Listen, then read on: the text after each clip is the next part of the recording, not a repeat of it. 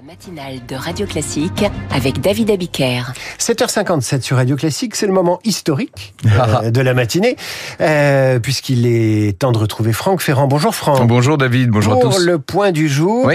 quel est le 20 février que vous avez choisi de nous rappeler? Le 20 février de l'année 62, cher à Claude François, vous savez, ce jour-là, un astronaute américain, John Glenn, réalise le premier vol orbital américain et il va faire dans l'espace trois fois le tour de la Terre. C'était une, c'était assez extraordinaire à l'époque. Et les Russes l'avaient fait avant lui. C'est vrai, c'est vrai. Euh, L'année précédente, c'était les vols orbitaux de German Titov et bien sûr, quelques mois plus tôt encore, il y avait eu Yuri Gagarin qui avait été le premier homme dans l'espace. Mais cette fois, les Américains rattrapent leur retard.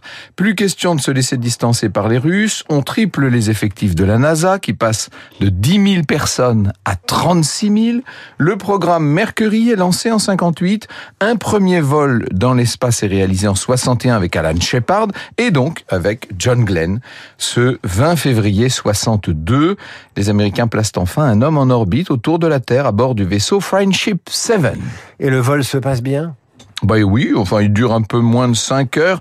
La vérité c'est qu'il aurait dû être plus long.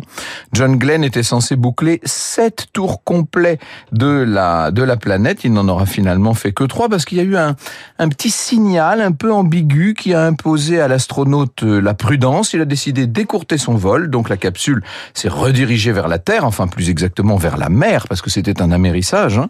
Les ingénieurs avaient simplement mal vérifié le bouclier thermique censé protéger la capsule de la chaleur intense au moment de la rentrée dans l'atmosphère. Si vous me passez l'expression, John Glenn a eu chaud. Je m'arrête là. Puis-je vous préciser qu'il est mort seulement il y a 7 ans, John Glenn? Il est mort à 95 ans. Or, il avait eu le temps de faire un autre vol dans l'espace et cette fois à bord de Discovery, il avait 77 ans.